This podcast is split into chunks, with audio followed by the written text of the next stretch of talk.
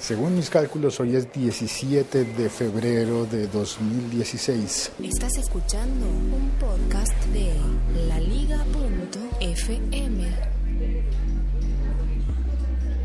O cualquier otro día en el futuro próximo en el que tú decidas oír este podcast.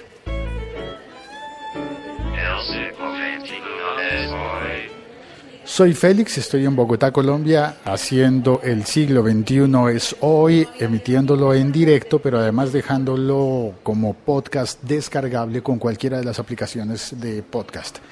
Como podcast de Apple, también está disponible en SoundCloud, en Spreaker, en Audio Boom, en Evox e incluso en YouTube. De hecho, el episodio de ayer lo grabé con una cámara de video también y está disponible en una prueba en YouTube.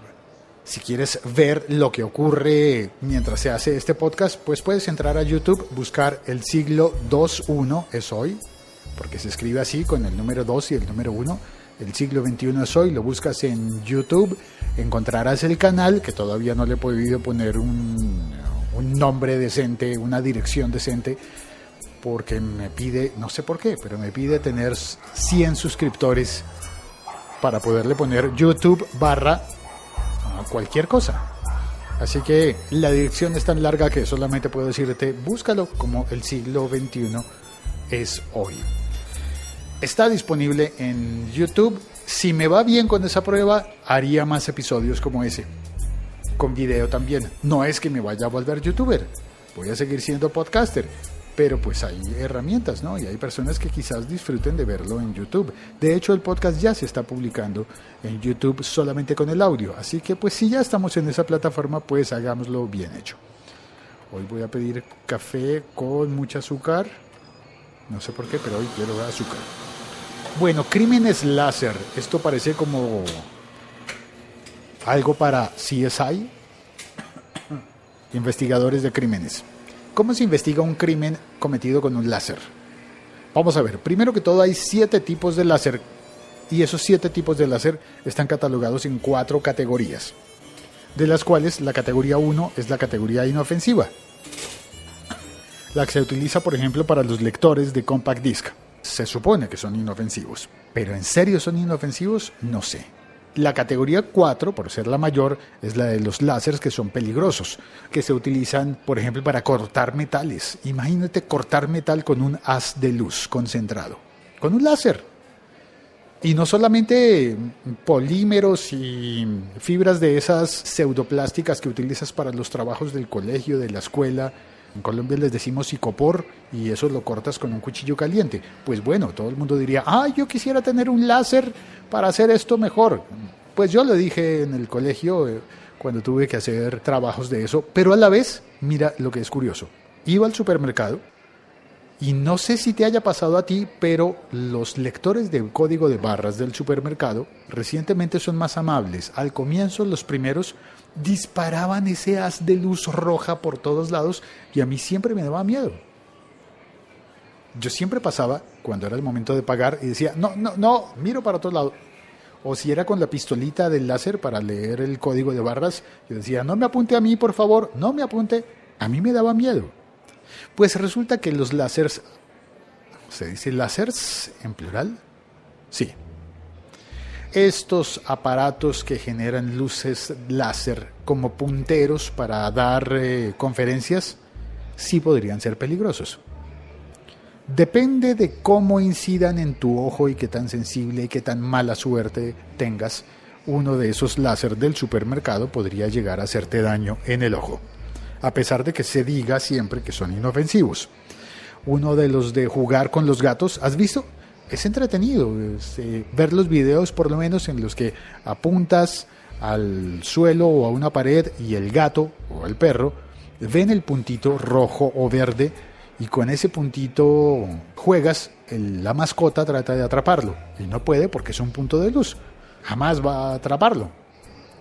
También están presentes, por ejemplo, en luces de Navidad. Yo he visto que hay luces de Navidad y luces de discotecas y de espectáculos y por todos lados. Vivimos en un mundo contaminado por luces de láser. Hay una noticia algo preocupante en Gran Bretaña. Un avión de la compañía Virgin Atlantic, debe ser la misma dueña de la compañía de discos y de telefonía móvil y todo eso, pues un avión hace algunos días tuvo que volver al aeropuerto. Salió de Londres con destino a Nueva York y al parecer el piloto fue deslumbrado con una luz de láser. Pues se declaró en emergencia y regresó para ser atendido en el hospital. Al parecer no fue tan grave para la salud del piloto, pero sí para la seguridad de los vuelos aéreos. Y tú sabes, en Londres deben estar con todas las alarmas puestas.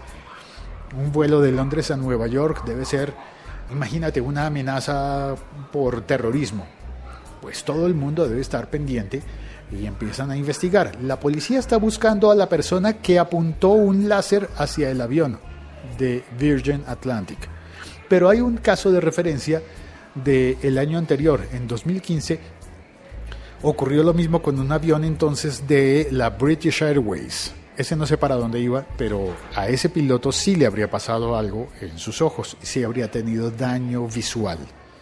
Así que es peligroso y esto demuestra que se han estado utilizando esos láseres para apuntar a los aviones. Yo no sé con qué cara alguien podría jugar a apuntar un láser a un avión o tener un láser lo suficientemente potente como para que llegue hasta la altura a la que va un avión y además incidir de la manera adecuada. Eso tiene que ser algo militar. Yo creo, ¿no? Creo que debe ser algo realmente muy serio porque los láseres normales, los que te venden en un llavero o en un puntero para una conferencia, mm, pues esos no deberían llegar hasta, qué sé yo, más de 10 metros, será mucho ya. Imagínate lo que puede ocurrir con un láser muy fuerte. Ahora, se sabe de casos en los que se han apuntado, creo que en la primavera árabe o algo por el estilo, no me creas del todo porque no tengo la información exacta, pero se habrían apuntado láseres en contra de los helicópteros. Es más lógico pensar que un helicóptero que viene a atender una situación de orden público pues esté de alguna manera más cerca que un avión que va surcando el cielo. Pero también muy preocupante me parece que hay datos de uso de láseres en partidos de fútbol. El público entraría al estadio con objetos capaces de emitir un rayo láser e intentarían dirigirlo a los ojos de los jugadores para cegarlos, para deslumbrarlos, cegarlos, eh, me imagino que no definitivamente como intención, pero es que puede ocurrir que ciegues a alguien o cegues, no, ciegues a alguien definitivamente con un juguete de esos. Así que de este hecho de dos aviones atacados con juguetes láser o con armas láser eh, de dominio público o de venta libre. En la Gran Bretaña esto podría derivar en una prohibición de la venta de aparatos láser, incluso de la clase 1, que es la clase que se supone inofensiva. Ni qué decir de otras clases, ¿no? De la clase 2, la 3 y hasta la 4. ¿Qué diríamos? La Liga.fm. Estamos conectados. En el chat tengo a Sergio Solís. Hola, Sergio. Light Amplification by Simulated Emission of Radiation. Láser. L por Light, A por Amplification, Simulated, vamos en la S, Emission E of Radiation. R. Hans Allman, bienvenido Hans. Y Sergio dice en el chat, el problema es que los láseres de alta potencia, uno de 2 vatios, sí llega de sobra si la lente es buena aunque se abra el haz, el haz de luz, lo cual es bueno para que sea más fácil apuntar, al impactar en el cristal de la cabina se refracta y deslumbra a los pilotos. Ah, si quiere que apuntarle al piloto, hay que apuntarle a la cabina y con eso ya. No es tanto que les ciegue por darles con el láser en los ojos, sino que casi no podrán ver a través de los cristales. Ah, entiendo. ¿no? El, problema es que al iluminar con un láser el cristal de la cabina, toda la cabina podría quedar deslumbrada. Hans dice, anoche molestaron bastante en el campín a los jugadores de Cerro Porteño en el partido Copa Libertadores, se veían bien fastidiados. Pero ¿cómo lo hicieron, Hans? Ahora entiendo que estás en Bogotá, porque el Campín es el estadio de Bogotá. Pero, eh, ¿lo hicieron con láseres? ¿Hay láseres utilizándose en los estadios de Colombia? Eso sería, no sé, algo muy feo para mí. Sergio, acaba de llegar Sergio. Hola, llegué tarde, pero llegué. Bienvenido, Sergio. Gracias por venir. Bueno, aclaro, Sergio el de Colombia. Sergio el de España dice, como cuando da el sol en el cristal del carro y lo tienes un poco sucio. Sí, entiendo. Hans está en Medellín con láser. ¿En serio, Hans? ¿Hay láseres utilizándose en el campín de Bogotá? Hans está en Medellín, pero si hay en Bogotá, seguramente hay en Medellín también. Y me dice Sergio desde España, aunque no te den los ojos, no ves bien a través del cristal. Caramba, es peligroso entonces. Y se me activa el pánico de ir al supermercado. No sé qué va a pasar en mi casa, pero yo no vuelvo al supermercado, allá tienen láseres.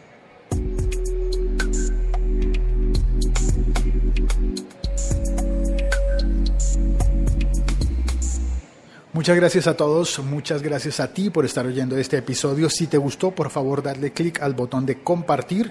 Si te gustó mucho, por favor, deja una reseña en iTunes.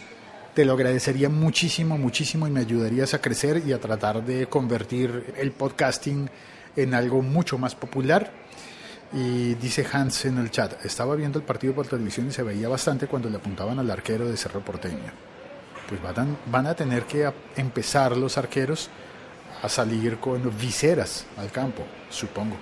Bueno, aunque eso afectará a su desempeño.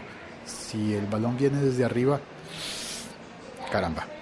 Un abrazo, gracias a Hans, a Sergio el de España, a Sergio el de Colombia y a ti que le das clic al botón de compartir este episodio. Chao, cuelgo.